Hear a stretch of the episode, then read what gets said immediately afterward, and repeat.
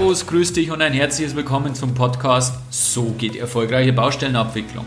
Ich bin Stefan Ufertinger und ich helfe dir dabei, deine Baustellen stressfreier und erfolgreicher abzuwickeln. Ich freue mich total, dass du wieder dabei bist und wir haben uns letzte Woche oder beim letzten Podcast darüber unterhalten, warum denn eine MKF-Prüfung dreigeteilt abläuft. Erster Schritt ist die formale Prüfung und ich habe da bereits gesagt, du kannst dich darauf freuen, in der formalen Prüfung oder beim Thema formale Prüfung gehen wir mit einem Interview ins Detail.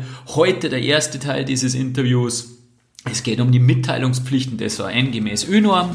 Und ihr kennt es schon, du kannst dich total drauf freuen. Eine absolute Expertenrunde. Ich habe mir zwei Spitzenkollegen dazu geholt. Es geht gleich los und ich wünsche dir jetzt viel Spaß beim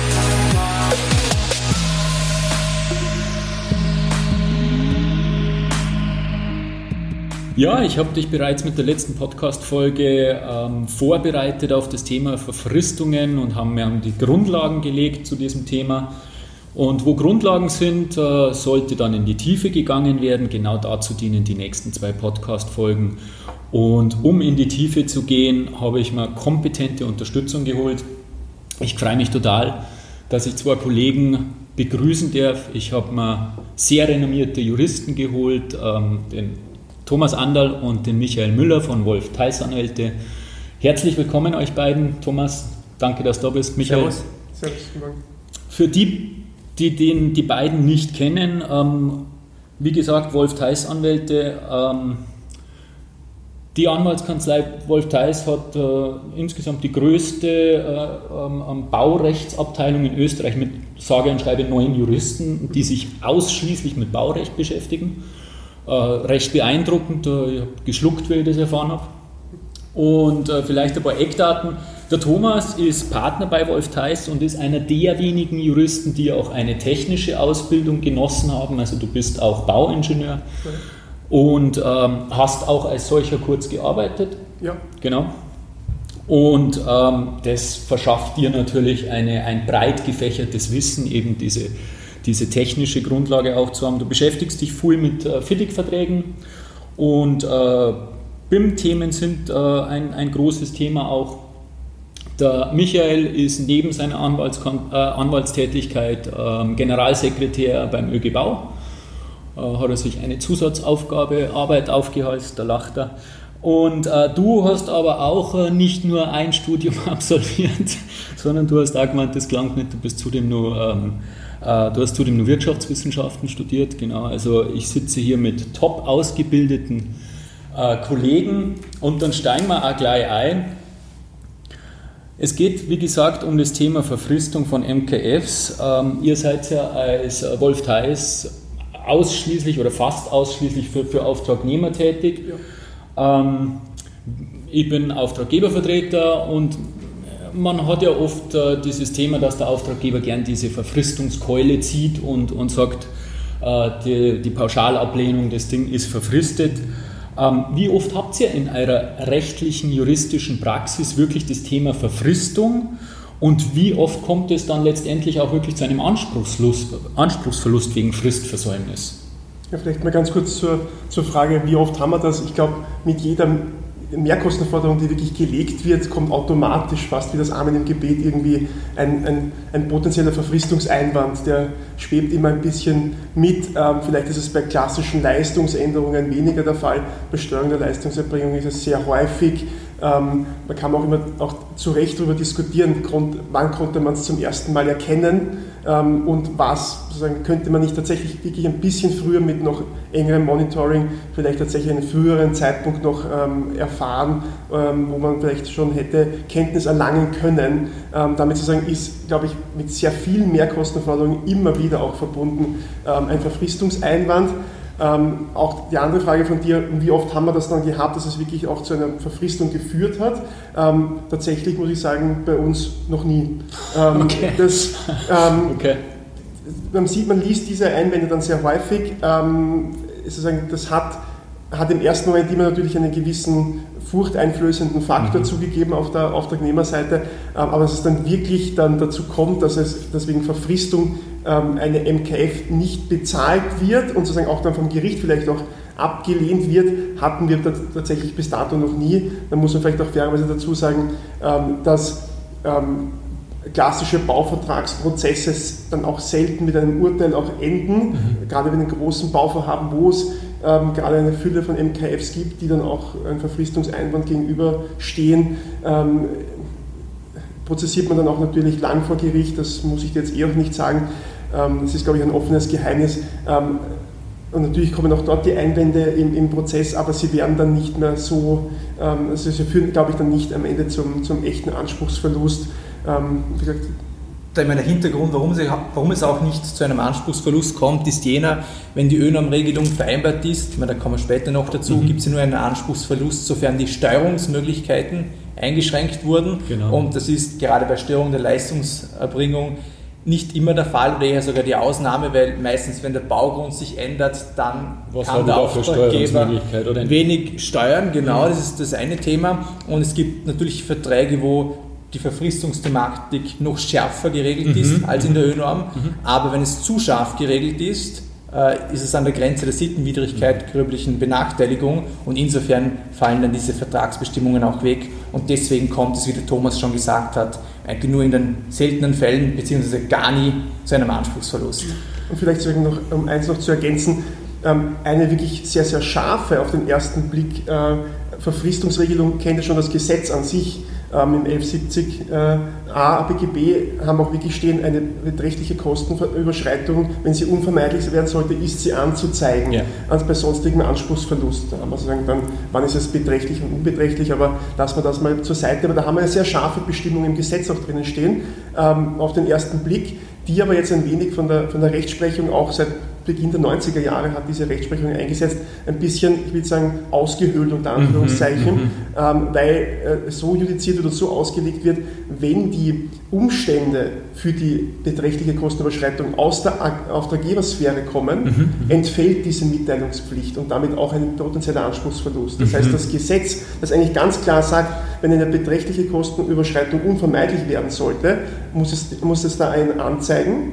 Ähm, und wenn er das nicht tut, verliert er den Anspruch. Das ist aber laut der Rechtsprechung eben nur auf solche Umstände anzuwenden, die aus der Bestellersphäre kommen, also aus der AG-Sphäre.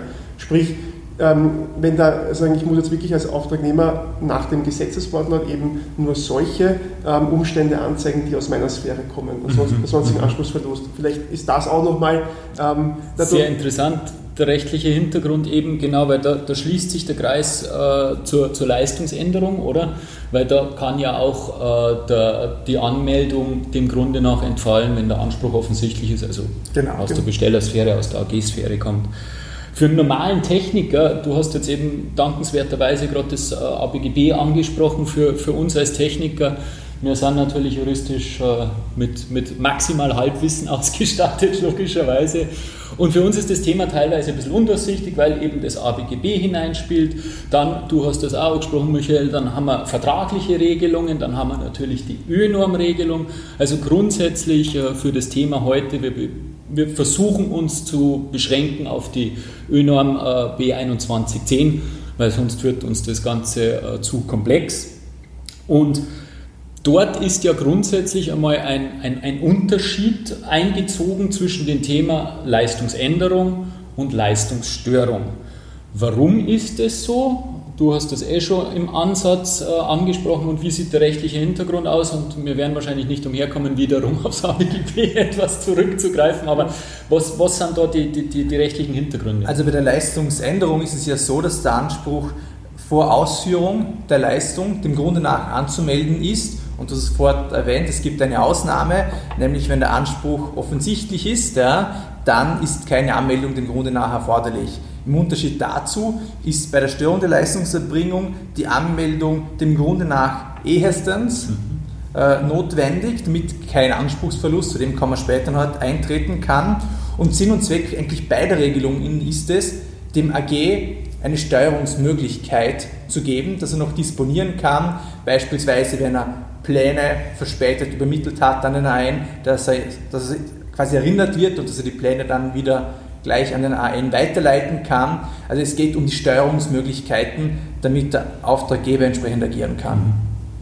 Das ist also insgesamt recht in, also eigentlich interessant, dass die ÖNORM in Wahrheit eine Leistungsänderung wie eine Störung der Leistungserbringung als Leistungsabweichung gemeinsam regelt, weil ja der Grundgedanke, das Grundkonzept ja ein, ein völlig unterschiedliches ist. Bei einer Leistungsänderung Richtig, ja. ähm, habe ich eine Anordnung des AG, das genau. heißt, er versucht hier einseitig ähm, einzugreifen, mhm. vielleicht in den Leistungsumfang oder Umstände der Leistungserbringung und auf der anderen Seite die Störung der Leistungserbringung, da passiert etwas, da kommt ein Ereignis, das einwirkt. Also genau. eigentlich völlig unterschiedliche Ursachen. Mhm.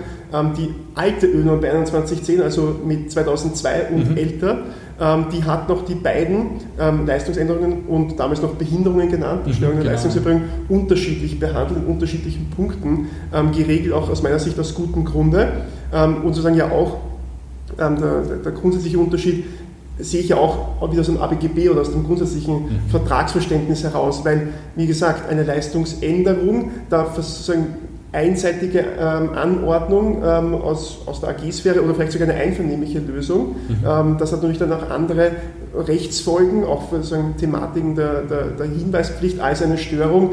Ein Plan kommt zu spät zum mhm. Beispiel. Ja. Mhm. Das heißt, eigentlich hat die ÖNOM hier diese beiden unterschiedlichen Konzepte hier zusammengemischt mhm. ähm, und da sozusagen mit, mit ähnlichen ähm, Regelungen behaftet. Der einzige Unterschied, den Michael äh, erwähnt hat, ist diese Offensichtlichkeit bei den Leistungsänderungen, aber äh, das ist vielleicht ein bisschen, also das ist wirklich ein, ein Austriakum, wenn ich das so nennen darf, dieses Zusammenmischen, weil schaust du, schaust du Nach andere, auch, oder? Ja, VB, VB ja. oder vielleicht auch international FIDIC, mhm. ähm, die, da werden Leistungsänderungen, also Variations mhm. ähm, oder die Störung der Leistungserbringung, also der klassischen Claims, völlig anders behandelt. Mhm. Aus gutem mhm. Grunde, aus weil sie aus, aus, anderen Ursachen herausstammen. Ja. Mhm. Macht Sinn, macht Sinn. Und in Dödam ist es ja so, dass die quasi nur, was die Anmeldung dem Grunde nach betrifft, gibt es eine unterschiedliche Regelungen mhm. im Vergleich Leistungsänderungen zu Leistungsstörungen.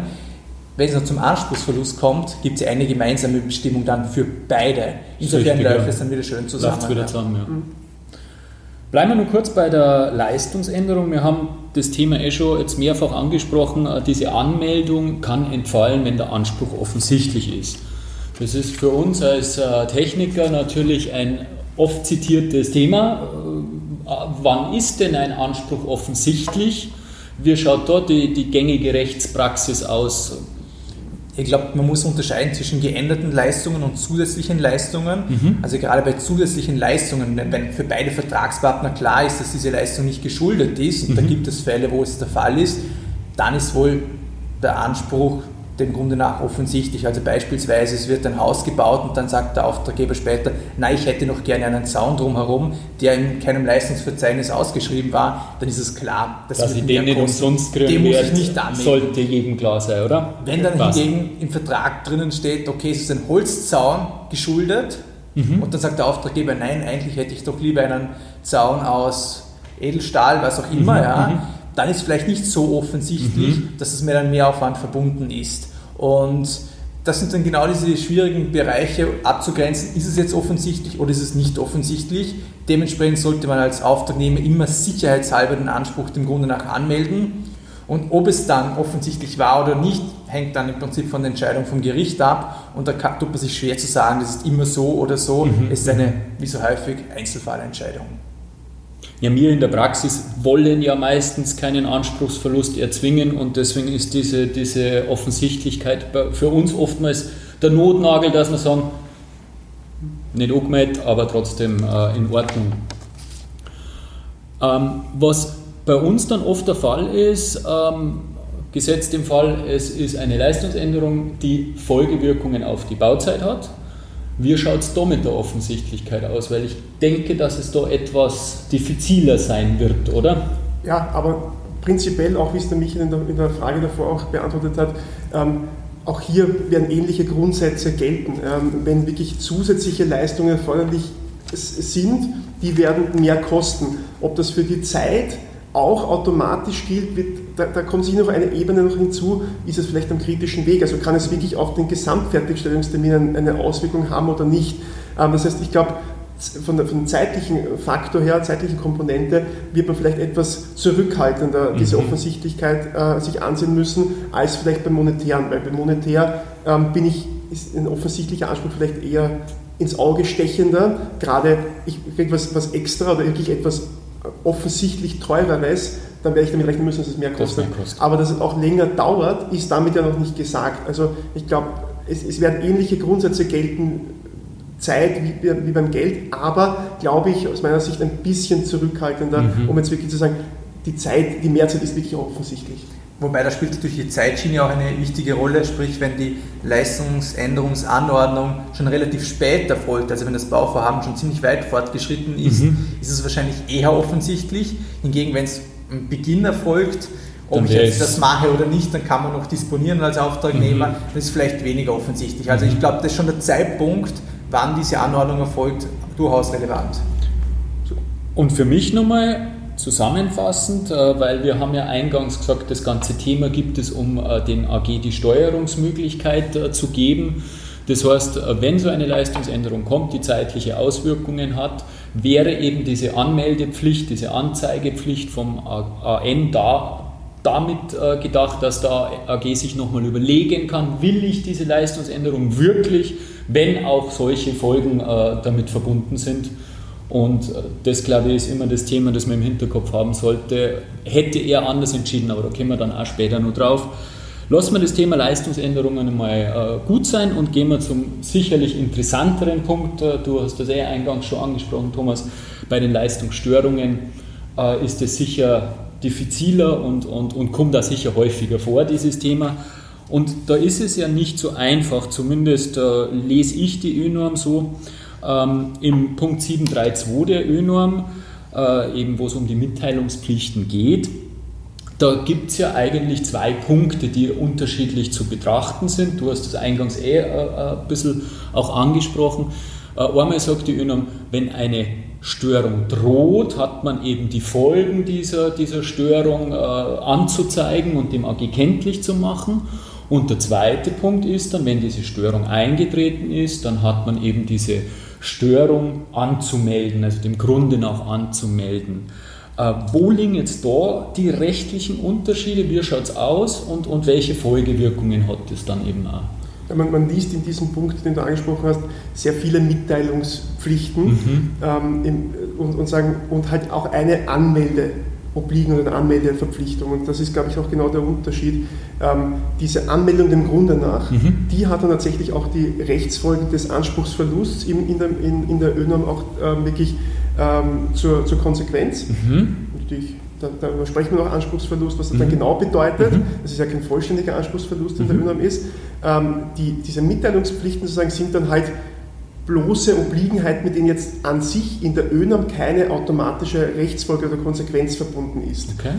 Aber natürlich, wenn eine Vertragspartei oder beide Vertragsparteien gewisse Mitteilungspflichten haben, heißt das ja nicht zu sagen, nur ich halte sie nicht ein, es gibt keine Konsequenz ausdrücklich äh, festgeschrieben, dass das damit sozusagen alles so nur eine, eine Idee wäre, mhm. hinzuweisen, sondern natürlich, da sind wir auch überzeugt davon, wenn dann wirklich, ähm, und der Michael hat es erwähnt gehabt, wichtig ist diese, so die Idee dahinter, diese Mitteilungspflichten, ist, es ist eben den Auftraggeber über gewisse Dinge zu informieren. Und genau darum geht es auch. Das heißt, wenn ich hier eine Mitteilungspflichten habe, die ich aber nicht einhalte und den Auftraggeber bei früherer Kenntnis aber geholfen hätten, vielleicht eine andere Entscheidung zu treffen oder anders zu reagieren, Kosten zu sparen, Zeit zu sparen, dann wird das genauso auch eine Konsequenz haben, auch wenn sie jetzt nicht ausdrücklich in der ÖNAM als Anspruchsverlust tituliert sind.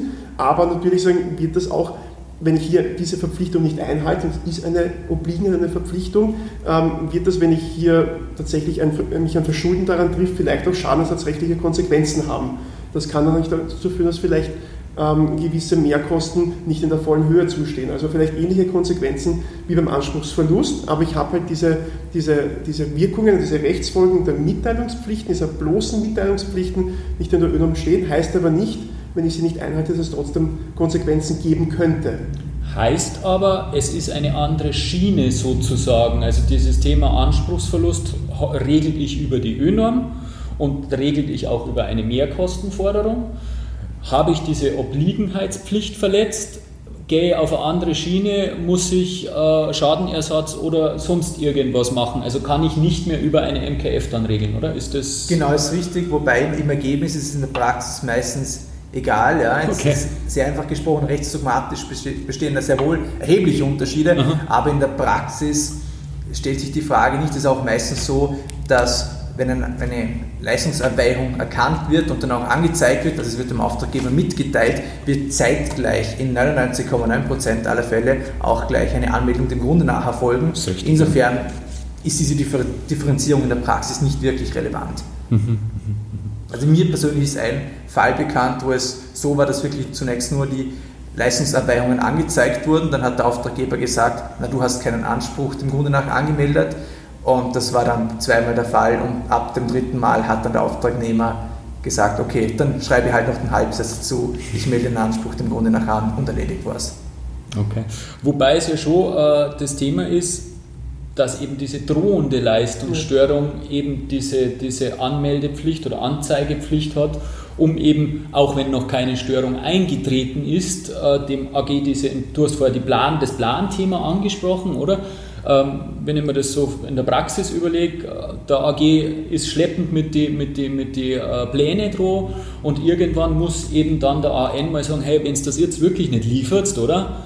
Dann haben wir wirklich, dann sind wir wirklich in der, in der, in der Rue de la Gac, wenn man so schön sagt. Und ähm, dann kommt es wirklich, dann entstehen wirklich Mehrkosten, dann, dann habe ich eine Störung. Und das ist, glaube ich, so dieser, dieser, dieser, dieser Schnittpunkt, oder? Es ist noch keine Störung eingetreten, aber es könnte sein. Ja, das ist sicherlich ein, ein bestimmt ein Graubereich, aber wo, wie grenzt sich jetzt wirklich ab? Es droht eine Störung der Leistungserbringung, es liegt auch wirklich eine vor. Ähm, also ich glaube, wie du sagst, die Pläne kommen, könnten später kommen, aber ich meine, als Auftragnehmer muss man schon überlegen, auch, ich weiß nicht, Stichtag jetzt 22.07., mhm. kommen die Pläne, muss ich nicht am 21.07. als Auftragnehmer sagen, du, morgen ist deine Deadline, ähm, es könnte eine Störung der Leistungserbringung drohen, sondern dann werde ich am 23.07. sagen, hallo, wo sind die Pläne? Genau. Das ist eine Störung der Leistungserbringung. Also deshalb, das, das da darf man schon ein bisschen zurückhaltender sich anschauen und die, die Abgrenzung ist in, der, in, der, in aller Regel recht schwierig. Michael hat es richtig gesagt, praktisch gesprochen ist das tatsächlich völlig irrelevant. Ja. Ganz Eine Anmeldung kommt und, und fertig. Also wenn ich in der Störung drin bin, dann wir reden heute über die ÖNORM 2010 primär, aber es gibt natürlich auch noch einige Verträge, die schärfere Verfristungsbestimmungen vorsehen. Und aus meiner Sicht tut sich der Auftraggeber selber keinen Gefallen damit, weil wenn noch schärfere Mitteilungspflichten vorsieht, ja, was führt das dazu, dass der Auftragnehmer noch mehr schreibt. Ja. Dementsprechend gibt es eine viel, viel, viel umfangreichere Korrespondenz und sind beide Vertragsparteien primär mit dieser Vertragsabwicklung beschäftigt und weniger mit dem Bauen. Also es tut sich auch ein Auftraggeber damit keinen wirklichen Gefallen. Das ist ja sowieso ein Grundsatzthema, oder? Und das ist ein schöner ähm, ähm, Schlusssatz für die erste Runde, für, die erste, für den ersten Teil dieser, dieses Themas Verfristung. Wir haben uns die Grundlagen angeschaut, Mitteilungspflichten, ähm, Leistungsänderung, Leistungsstörung. In der nächsten Folge, im nächsten Teil, im zweiten Teil, schauen wir uns wirklich an, was heißt das, was ist ein Anspruchsverlust und äh, welche Folgen hat das dann. Ich möchte mit euch zwar für, diesen, für dieses nette Gespräch recht herzlich gedanken. Ich habe wieder einiges gelernt. Es ähm, ist immer wunderbar, wenn man mit so kompetenten Juristen sprechen kann. Für uns als Techniker erweitert das einfach den Horizont. Vielen Dank, ihr beiden. Sehr gerne. Danke. Ja, ich hoffe, dir ist genauso gegangen bei mir und du hast genauso viel gelernt wie ich. Ich habe es wahnsinnig erhellend, erweiternd gefunden und wenn du auch was mitgenommen hast, hey, dann bitte gib mir Feedback. Wie hat dir die Folge gefallen? Welche Erfahrungen hast du schon mit Verfristungen gemacht oder mit dem Thema gemacht? Bin ich wahnsinnig gespannt drauf, dass ich von dir äh, Feedback kriege und, und deine Erfahrungen mitkriege. Und vergiss ja nicht, dass du dich zum Newsletter ummeldest. Das war schon der erste Teil zum Thema Verfristung mit zwei wunderbaren Kollegen, mit zwei wunderbaren Juristen, absolut kompetent die beiden und auch ein riesengroßes Dankeschön an die beiden. Und du kannst dir jetzt schon extremst freuen auf den zweiten Teil, weil da geht es dann wirklich ums Thema Anspruchsverlust. Ich freue mich total, dass du wieder da bist und ich kann nur noch sagen, bis in zwei Wochen zur nächsten Folge. Dein Stefan Ufertinger.